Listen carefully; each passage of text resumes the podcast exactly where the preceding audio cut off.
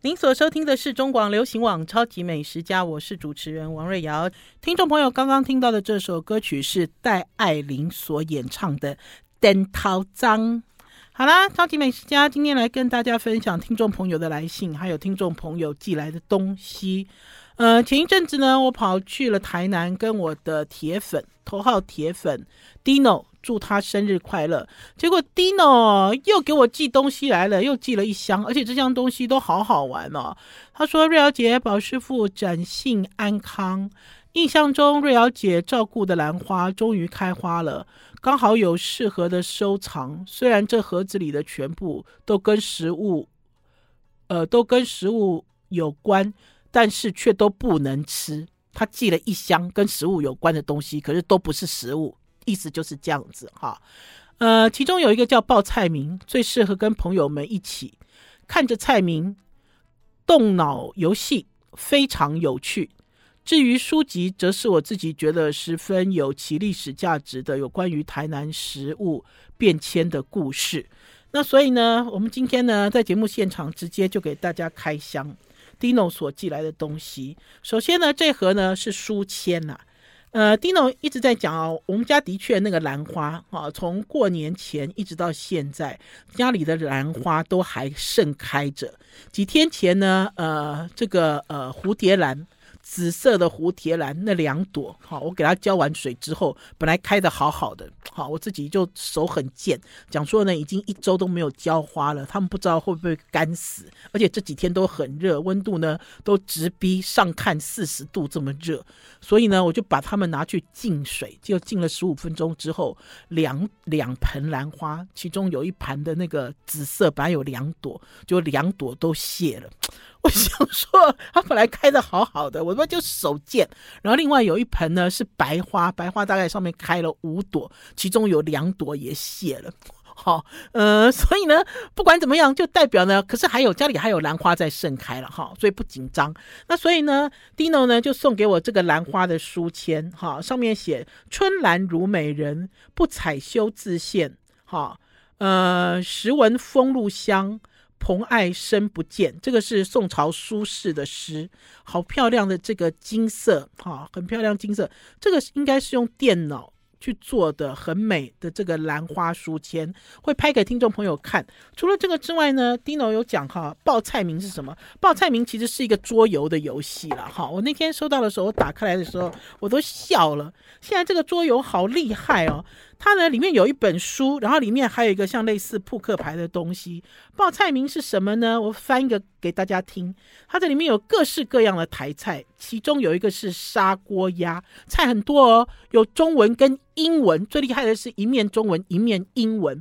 这个他就开始跟你介绍砂锅鸭是什么了。不断不不论是大砂锅或脸盆大的不锈钢锅，砂锅鸭端端上桌呢，总是气势惊人，讲究食材新鲜，汤头清甜的砂锅鸭为台南地区知名的传统酒家菜齐半桌料理。就是这样子一本书，然后再搭配卡片，然后大家就可以一边玩游戏，然后一边认识台南的传统料理。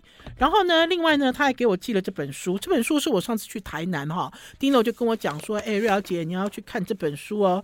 这本书的作者叫做辛永清哈，然后有一个译者是刘资君哈，呃，他的书名叫做《府城的美味时光》。”台南安贤园的饭桌，哈，其实蛮有趣的。因为这次呢，Dino 呢带我去台南吃一家我自己觉得很好吃，而且我一定还会再去哈的一个手入菜，哈，一家手入菜叫八豆食府。然后在吃八豆食府的时候，大家就在讨论阿舍菜，因为呢，说菜员呢就在讲说呢，有一道叫做呃菊花干贝笋丝，这个是阿舍菜，那就让我想到。到底有没有阿舍菜？其实这是一个问号哈。不管今天呢是否是台南的这些有钱人号称自己的舌头有四百年的历史，所以才发展出了哈阿舍菜，还是我自己认为，就是透过了这个菊花干贝笋丝，去追到了更多有关于外省类似哈的这种花开富贵也好啦哈，还是这种呃所谓的什么。五丝汤啊，哈三丝汤之类的东西。我觉得呃，应该是说在每一个地方都有所谓的阿舍菜，就是有钱人吃的菜。不是只有台南，而且台南的阿舍菜也不是从台南开始的，是有很多不一样的人来到了台湾这块土地。有钱人，大家的口味其实都差不多，都爱那种好的材料、精致的做法，类似这样子的料理。那所以呢，呃，听众朋友也跟大家推荐这一本书《府前的美好时光》，代表 Dino，我要做功课了，对不对？再来讨论。更深、更深、更多、更多有钱人爱吃的东西。我们要先休息一下，进一段广告，再回到节目现场。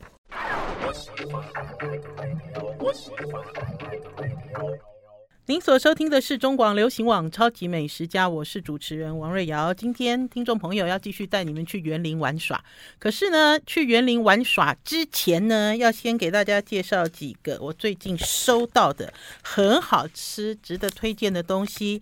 第一个呢，就是又来了，又来了，又来了，就是这个台南家里李妈妈芒果园。帮他的妈妈卖芒果的这个女儿，听众朋友还记得吗？几年前那个时候，我收到了一盒芒果，那盒芒果里面大概有五六个品种。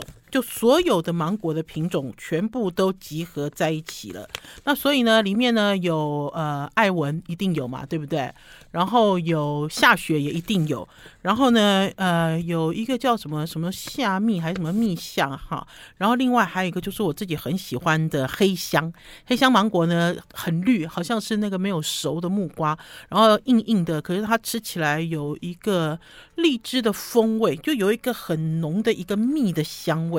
那所以呢，我记得在几年前我收到这箱芒果的时候，那个时候他们连品牌都还没有，啊、那个时候就在我们超级美食家跟大家推荐，啊，超级美食家的听众朋友也真的蛮捧场的，大家呢就去给他买，然后他们家还有自己做的这个芒果干，好，那所以今年呢，我又收到了这箱李小姐寄来的家里李妈妈芒果园，好，我们会把资料贴在。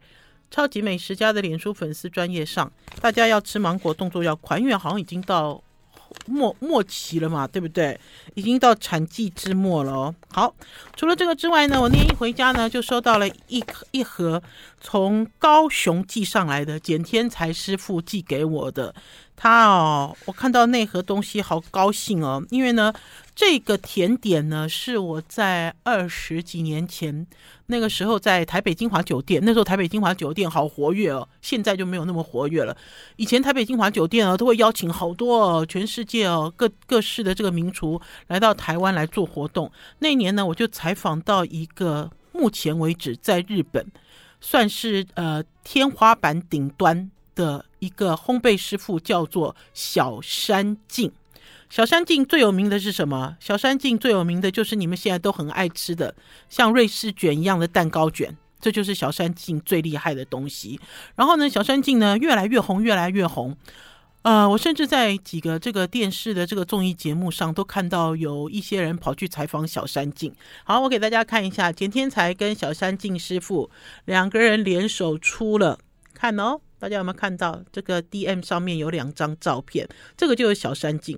哎，可是我觉得小山静怎么搞，跟我以前二十多年前采访的时候不太一样。不过这也不能怪人家啦。我上次哦，在我的这个 FB 里面上传了一个影片，居然呢有一个人留言说：“瑞瑶姐姐，你怎么变那么肥啦？” 我心想说：“哎，我本来就很肥啊，还是说你以前认识的那个瑞瑶姐姐不不是这个瑞瑶姐姐？我本来就很肥啊，我只有更肥，没有瘦啊。”从生下来就没有瘦过了，听众朋友，那所以他就留了这个言之后，我一开始我看我就很生气，我就很想要封锁他，我想他一定不是我的粉丝，他才会讲出这种奇怪的话。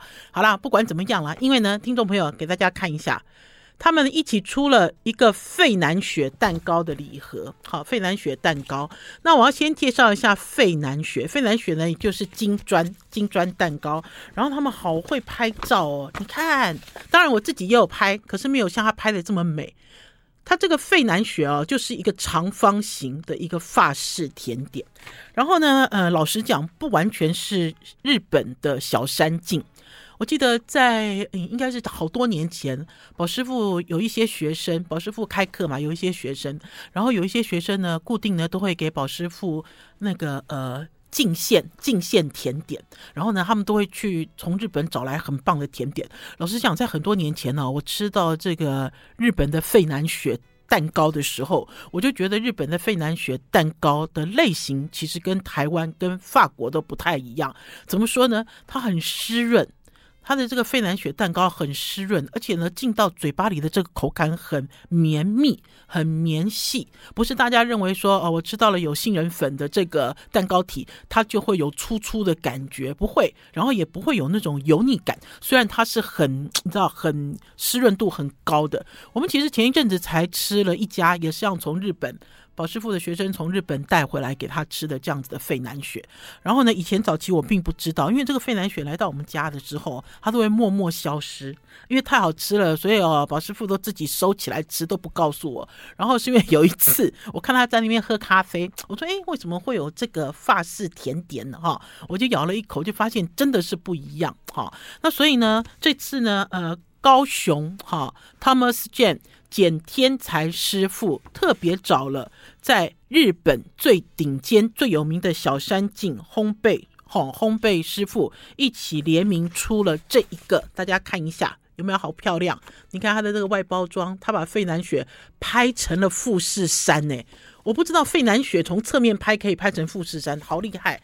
他们就一起出了这样子三种口味的费南雪。呃，没有传统的，就没有传统的口味，都是创新口味。一个就是抹茶费南雪，一个就是荔枝巧克力费南雪。哇，这个荔枝巧克力好好吃哦，好浓香哦。另外一个就是大地时蔬费南雪。所以听众有兴趣的话，自己就上去追哈。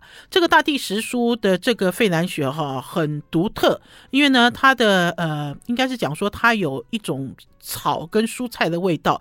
然后呢，最重要的是呢，它还用了胡椒跟荔枝蜂蜜在里面。这是甜点哦，这不是咸点哦。好，另外呢，要跟大家说的是呢，我收到了宝春师傅一整袋面包。吴宝春师傅啊，最近啊非常的活跃，因为吴宝春师傅啊最近呢。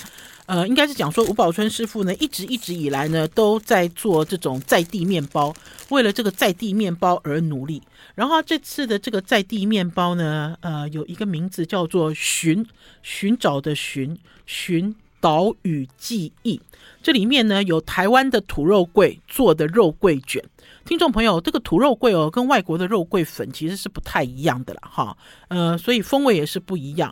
然后他还用了这个比一般柠檬更酸哈的这个台湾香檬哈，然后呢也用了刺葱，还有用山芹菜，以及高粱，台湾高粱，还有台湾小米来做各式各样的。欧式面包，你看我又要讲欧式了，因为我那天呢，面包来了之后，我就吃了它一个小米的一个贝果，结果小米的贝果看起来是贝果，可是吃起来不是，吃起来很软，哈，这就是宝春师傅的面包很多人喜欢的原因，哈，因为它总是有这种欧式面包的造型跟外形，可是呢，它不会让你吃起来觉得说哦，顶挑挑龙嘎不坏嘞。然后呢，呃，他就把这个小米哈，除了放在这个面粉里面，他还把小米做成了一个甜馅儿，好像一个小米粥，好，要怎么讲？就是这样黏糊糊的甜的小米粥来做馅儿。那所以呢，听众朋友呢，如果感兴趣的话呢，就可以追上吴宝春师傅世界面包冠军。宝春师傅这一季为台湾，为这块土地，以这块土地的各式各样的。这个呃食材所开发的新的面包，你看他们好有心哦，他们居然还把这些东西做成书签呢。我虽然最近哦书读的比较少，可是我也是好爱书签哦。不知道听众朋友喜不喜欢书签？你看把这个书签夹在书里面，还是夹在我的资料里面，我就可以看到哈一些很感动的东西。念一段字给大家听了哈。记忆是感觉的体现，从生活、语言、五感都是记忆的堆积。那对这片土地呢？你的记忆是什么呢？你认识这座岛屿吗？所以其实就是以这个为出发点。好了，还有一件事，就是另外一位世界面包冠军陈耀迅的蛋黄酥已经疯狂开抢了。我前一前一阵子看到，呃，已经有剖出来，就是你怎么样能够成功，能够订到陈耀迅的蛋黄酥，在中秋节，搞不好今天播出来的时候，搞不好已经完销了，也不一定。那所以呢，听众朋友要密切注意这些你所喜爱的烘焙师，他们所推出来的一些新品哦。我们要先休息一下，进一段广告，再回到节目现场。I like 我是王瑞瑶，您所收听的是中广流行网《超级美食家》，继续带大家去园林玩耍。听众朋友，我好认真哦，你们看我做了笔记，因为这次去园林啊，去了好多家店哦。我刚才有讲哦，我上次有讲，这次我去园林吃了五加二，五加二餐厅跟饮料、甜点之类的，所以呢，我认真把它写下来，怕有疏漏。好。呃，紧接着要跟大家介绍的，就是在希腊欧式餐厅隔壁，就开在隔壁，就是我讲的园林餐饮王陈维国的第二家餐厅。这第二家餐厅叫做日常与菜，日常与菜做的是呃呷哺呷哺哈，主要是蔬菜放题，就是蔬菜吃到饱了。呃，在台北我也吃过几次这种放题的小补小补。老实讲哦，我都觉得吃起来哦，那个精致度不太够，而且呢，有的时候会觉得，呃，这些菜呢，就是呃，有一种人马杂沓的感觉。我觉得，因为年纪越来越大，对吃到饱这件事情越来越不能接受了哈。因为你总是认为说，我要吃。呃，适当的，然后我要吃我喜欢的，然后因为吃到饱的方式是全部都展开。以前年轻的时候，说不定都很爱这个也来一口，那个也来一口。可是年纪大了，你其实没有那么爱。可是我自己到了这个日常与菜的时候，老实讲，我的眼睛都都叮叮叮真亮亮，好开心哦。因为它这个蔬菜吃到饱的这个范围好广哦。我念给大家听哈，它有一区啦，丝瓜、南瓜、地瓜啦，哈，还有这个呃山药啦。连苦瓜都有，好，就是有一区全部都是瓜，好，然后呢，还有呢，它当然还有绿色的蔬菜区，好，大概有五六种之多。大家知道那个彰化哈是台湾很大，因为我那个时候问阿国，我说你为什么要开这个蔬菜吃到饱，就蔬菜放题的这个呷不呷不店。小火锅店，他就跟我讲说，他说因为彰化本来就是蔬菜大出的地方，那所以他就是就地取材，好，所以他们家的蔬菜都很新鲜。那除了这个之外呢，我自己本来就是粥粉面饭控，它啊有一个主食区好大，这个主食区里面呢，除了大家所知道的面条哈，还有葛切、绿茶面啊、荞麦面啊，哈，还有各式各样有颜菜的面、有颜色的面，然后还有饭啊，他用的是台南十一号的饭啊。然后还有他自己有做了什么咖喱之类，还有凉面哈，就是有很大这样子的一个区域哈。呃，可是我自己在吃他的锅的时候，我觉得他的锅很有创意。他总共有九种锅底，大家来听听看这九种锅底的口味哈。呃，我不我不知道啊，搞不好听众朋友有人很常吃这种平价的蔬菜吃到饱的涮涮锅，呃，可是我自己第一次吃哈这么多锅底的，我就觉得很惊艳，因为那天我试了四个锅底，一个就是关西丰寿喜烧，一个是赤味噌麻辣，我觉得麻辣锅加了赤味噌之后，那个味道的厚度有跑出来，而且呢没有那么辣哈，还有一个是完熟番茄蔬菜。奥利塔橄榄油，好，还有一个是札幌白味噌牛奶，还有一个是香扑白味噌，另外一个呢，我也试了，叫党参党参白鸡汤，好，党参白鸡汤那个药膳的那个补的气很重，好，还有三个是全素的，就是这个蔬菜锅，还有昆布茶汤，还有浙香蔬菜汤，呃，我从来没有吃过哈。这个呃，以橄榄油为为诉求的这个火锅的汤底啦，或许听众朋友会觉得说，哎，好奇怪哦，为什么那个火锅底要有橄榄油啊？而且吃一半他还拿了油来给你补哦，问你要不要补油？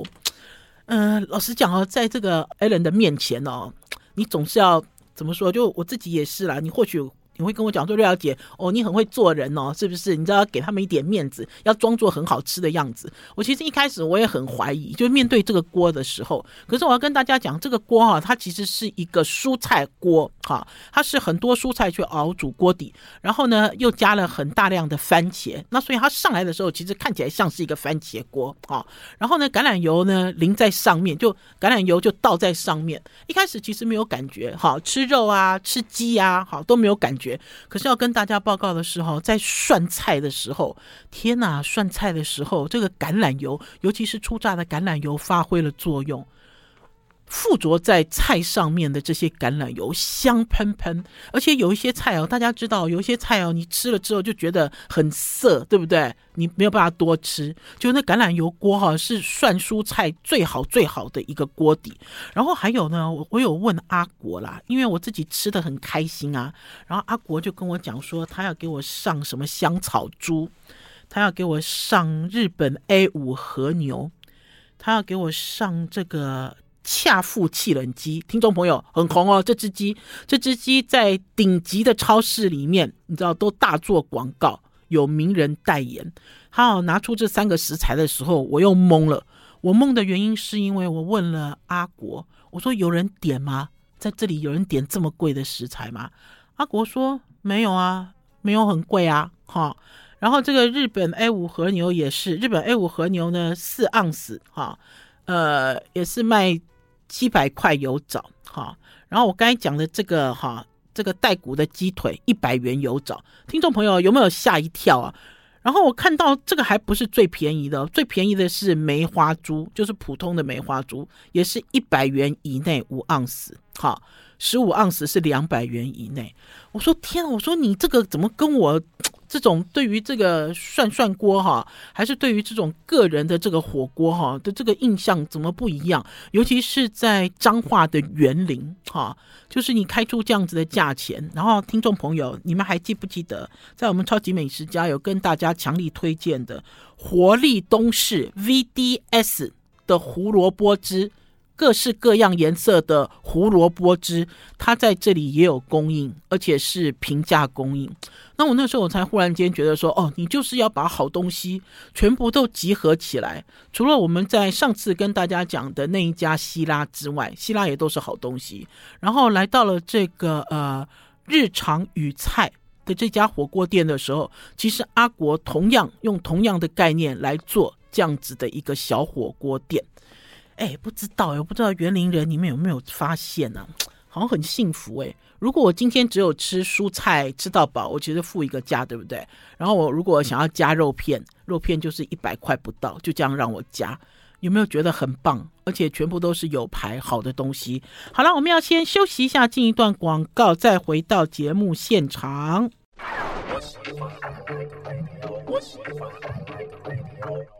我是王瑞瑶，您所收听的是中广流行网《超级美食家》。今天带大家去园林玩，去彰化啊！大家都讲说有没有吃到控肉饭啊？可是听众朋友，你们知道吗？彰化吃控肉饭是要算好时间的，不是说你什么时间去哈，每个地方都有控肉饭等你。然后甚至有的人津津乐道、怀念不已的控肉饭，像是类似是深夜食堂似的控肉饭。那天呢，我们到现场的时候呢，本来有缠着阿国。跟阿国讲说：“哎，你带我去吃控肉饭好不好？”阿国说：“哎，瑞瑶姐，你应该没办法。”我说：“那我可不可以带回台北去吃？”他说：“嗯，这个看晚上那家看有没有办法。”好，老实讲，那天其实吃完回台北的时候，整个人哦都已经那个，应该是讲说食物都已经肿到眼球了，哈，都已经到了这个天灵盖了，类似像这样子的状态。可是因为这就是工作，而且也希望从这个吃喝玩乐之中给大家发现生活的乐趣，哈。呃，第二家呢，吃完了这个阿国的店之后呢，我要在这里哦，要讲一个这个插曲，因为呢，这次呢去台中的时候哈，有在 FB 哈，就等于是有在 FB 稍微公布了一下讯息，就一不小心了哈，Allen 公布了一下讯息，然后真的有粉丝跑来诶，然后这粉丝好热情啊，而且呢，这粉丝还带着脏话最有名的这个肉干店的老板娘哈，跑到这个。涮涮锅店来找我们。哦，其实很高兴哎，那个老板娘她也很高兴。那老板娘说前一阵子哈，她才听到中广，她说蓝轩有介绍她的店哎，她好高兴，高兴得不得了。好，这家店非常老牌，这家店我记得以前我在呃我还住在和平西路的时候，那个时候我的邻居就是彰化人。他每次呢，只要回台北来，我的邻居嘛，他就会带他的这个薄肉纸给我吃，叫李老陈哈。而且呢，呃，好像彰化的肉干店不止一家。就像这次我去了彰化，也有人带我去吃，去找那个卤那个鸡脚冻哈，卤鸡脚冻哈，一家叫黄家的卤鸡脚冻也是一样，就很有趣。就是在这个这个住家里面，你根本不知道这里面有人在卖鸡脚冻。然后你进去之后，看到他的这个住家的这个大厅，全部都贴满了明星的照片，而且这明星的照片啊，不是民视就是三立的那一种。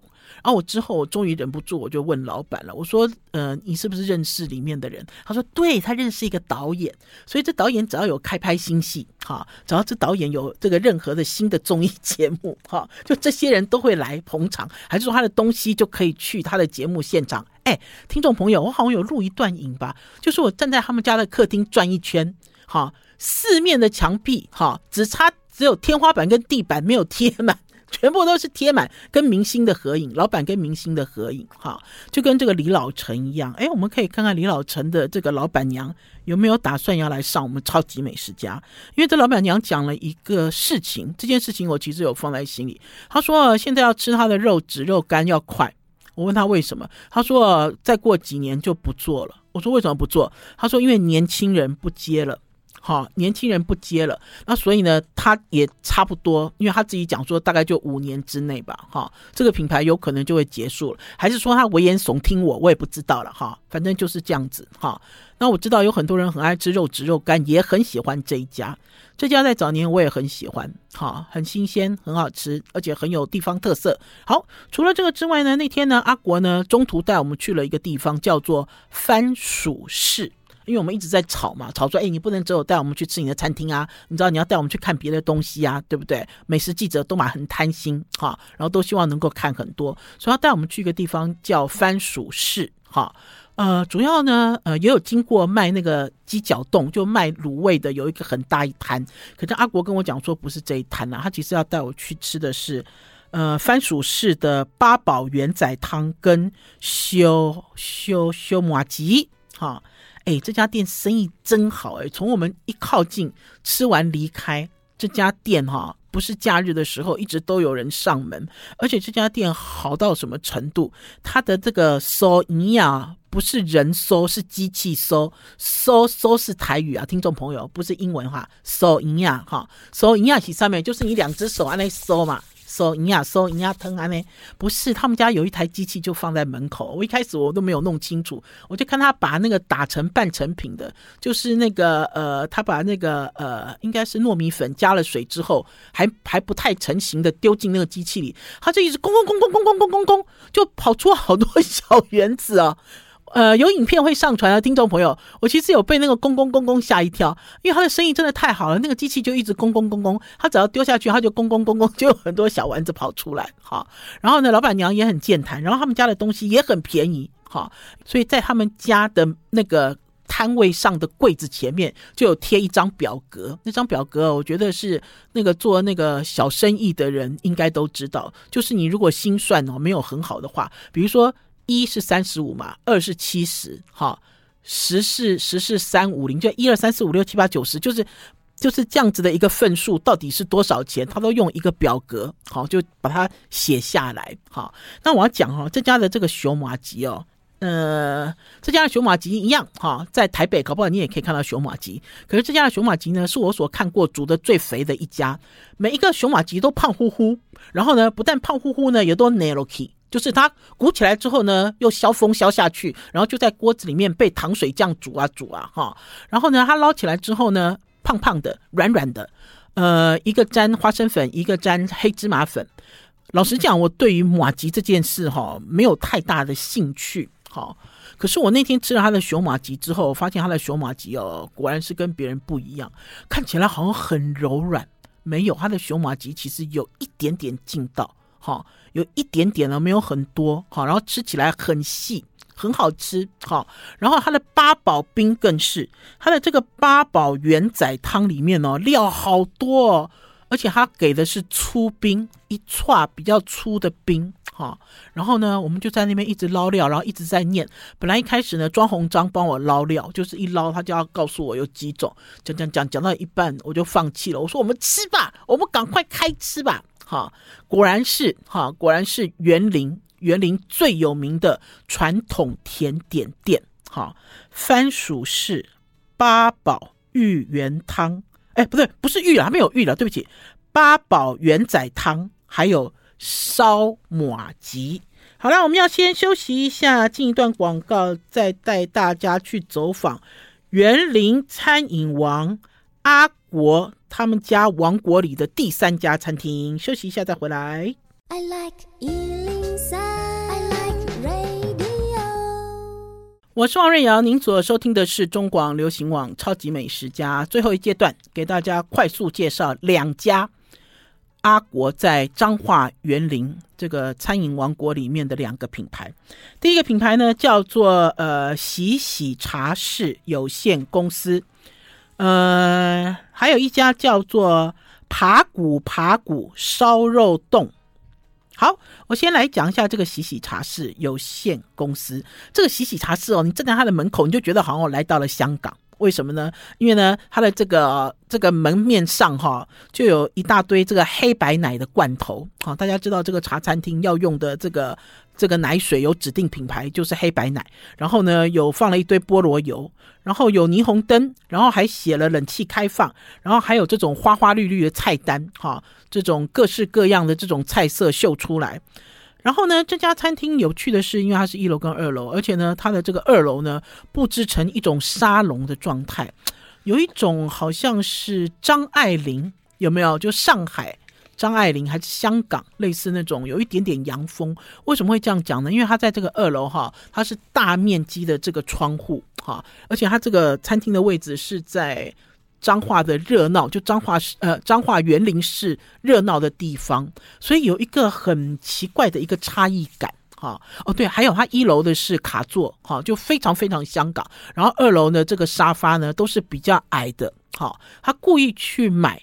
去挑选比较矮的沙发，然后甚至是像这种旋转式的沙发哦，也是矮的哈，所以你坐上去的时候，你感觉就不一样哈，感觉很舒服哈，感觉有一种 relax 哈，就是那种沙龙感，很这种要怎么讲？慵懒吧，哈，有一种慵懒的感觉就爬上来。那一样呢，跟阿国的所有的餐饮一样，他卖的东西都不贵。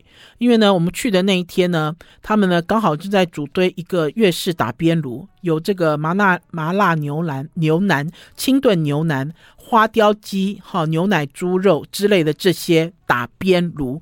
老实讲，我要跟大家讲哈，打边炉其实是更严苛的一种讲法了。可是我觉得它的打边炉就好像类似那种呃。那种三骂臭臭锅类似这样子，哈，就是有一个锅子，然后里面的料很多，然后价格也不贵。最重要的是呢，有几个，我们那天吃到的是麻辣牛腩，这里面呢，它的牛肉牛腩就做得很好，主角是做得很好。然后还有呢，它有这种合菜，也有个人的这种套餐。他们讲不是套餐，叫全日茶餐，哈，都可以花。很少的钱在里面呢，吃喝一顿哈，呃呃，这里面其实，在二楼哈，它有特别布置，因为它在二楼呢，有很浓烈的这种怀旧风哈，甚至还有小的时候。看到了那种很老的电视，哈。同样呢，在它的这个料理里面呢，种类很多，它有快炒，有烩饭，哈，然后也有烩面，也有汤面，有捞面，甚至还有车仔面，还有港式咖喱，有这些东西。那天呢，我们还吃了叉烧鸡蛋车仔面，哈，还吃了铁板干炒牛河。这个把这个车仔面里面呢，加了叉烧跟这个煎这个。煎荷包蛋，哈，呃，很丰盛，哈，而且关键是在于它面的分量很大，哈，就是让你能够花呃不多的钱，哈，可以在里面好好的轻松的吃一顿饭。这里面当然还有煲仔饭，我刚才念的这些东西啊，听众朋友都觉得耳熟能详了，因为这个其实就是茶餐厅，哈，然后甚至还有一点港点在里面，就是标准的茶餐厅。我也很意外，在园园园林，哈，在园林市有一个让我觉得好像到了香港，有一个香港氛围的茶餐厅。好，另外一家叫做扒骨扒骨烧肉洞。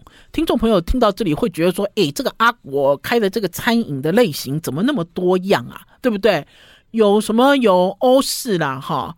有西餐啦，然后有呷哺呷哺啦，然后有茶餐厅啦，然后现在又变成了这个日本的烧肉丼，哈，这个日本的烧肉丼也是一样，因为我觉得阿国应该有这种收集旧物的习惯，因为他每一个店呢，呃，都有这种旧物，很多旧物的装饰，像这个爬骨爬骨，什么叫做爬骨爬骨？爬骨爬骨日文的意思就是大口吃饭，好，爬就是爬饭，骨就是这个呃稻谷的谷，爬骨爬骨。然后呢，它这个餐厅的呃布置的有一点昏黄。然后在入口处呢，有一个以前就是以前啊，大家如果有看那个日本电影哈，在演那个早期的时候，外送的时候不是有另一个那个铝制的一个外送盒吗？它还有一个这个铝制的外送盒。然后这个餐厅里面呢，也有几个像那个早期日本时代，他们有那种。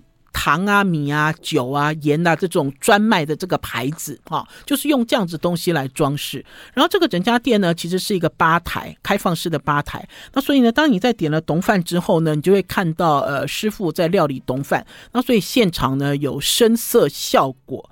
那天呢，呃，吃了两个。哈，我我们那天那个阿国特别给我们两点了两个丼饭，那当然他的丼饭的种类很多啦，因为他的丼饭除了日式的，还有韩式的，然后还有什么味增的、泡菜的、炸鸡的、咖喱的，哈，林林总总大概有十种，呃，大概呢每一种烧肉丼哈都是一百元上下。那我要讲哈，他那个丼饭用一个碗来装。